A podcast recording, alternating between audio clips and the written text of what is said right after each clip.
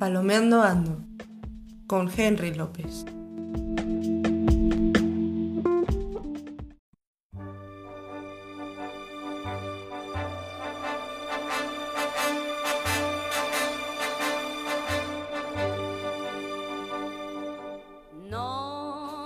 Muy buen día, muy buen día tengan todos ustedes. Bienvenidos al podcast Pam Palomeando Ando.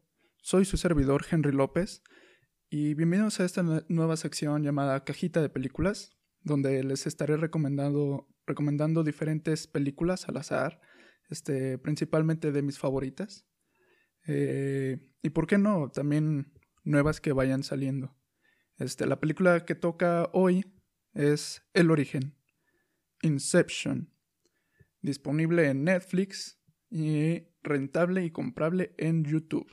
Así que, bueno, ya con que esté en Netflix ya es lo suficiente como para como para que vayan a verla, para que esté fácil verla, mejor dicho.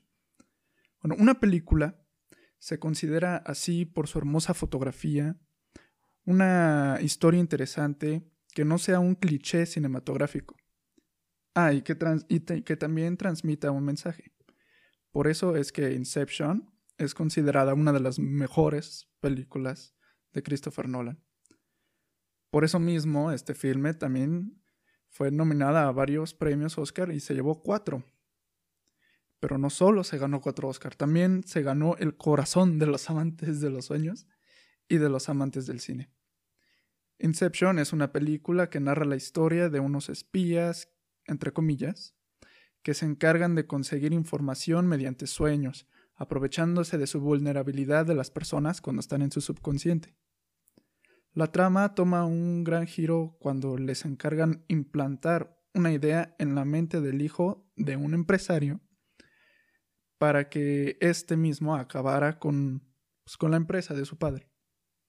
Don, el personaje principal, es protagonizado por Leonardo DiCaprio y en la, y en la historia tiene que formar un equipo para, para esta misión que le puede regresar su vida pasada.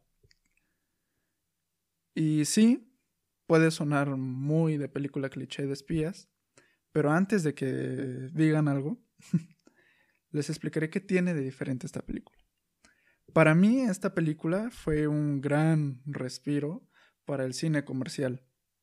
Christopher Nolan logra plasmar una historia interesante y con conceptos pocas veces utilizados y muy explotables, como es en este caso los sueños, ¿va? Aunque se puede notar un parecido a la película Paprika eh, de animación japonesa, ya que estas dos obras se usan eh, un artefacto para entrar a los sueños, pero en Inception se usa un término más técnico, lo cual hace más fácil explicar cómo funciona esto de las películas.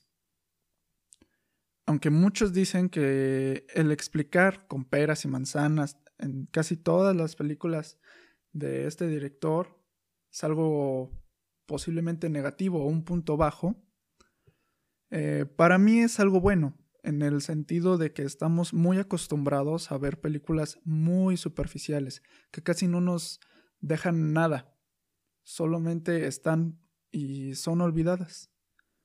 Eh, y Nolan nos entrega algo interesante y visualmente atractivo, pero al explicar su historia le es más fácil llegar a muchas más personas sin llegarlas a confundir y sin que se lleven un mal sabor de boca de su película.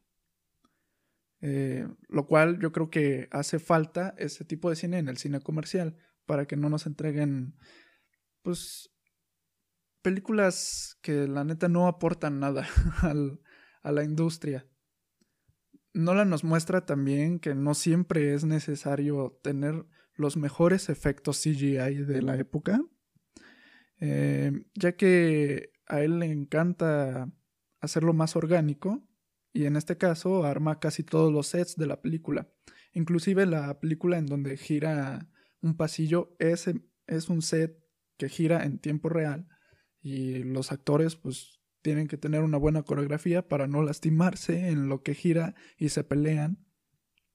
Y también sumémosle, bueno, esos efectos le han ayudado a envejecer bien, ya que la semana pasada fue, cumplió 10 años de su estreno.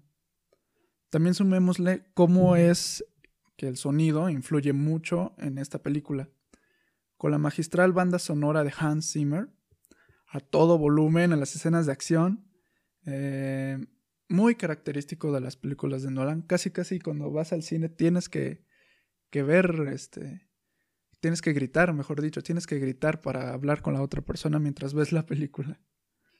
Claro, también se le nota que duró ocho años escribiendo el guion de esta película. Se nota que le dio dedicación.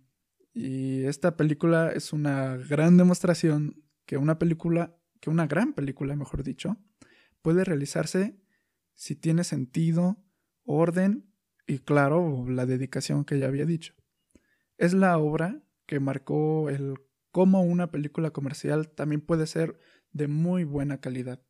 Y repito, esta película es un gran, gran respiro para, para el cine, para la industria cinematográfica en el ámbito comercial.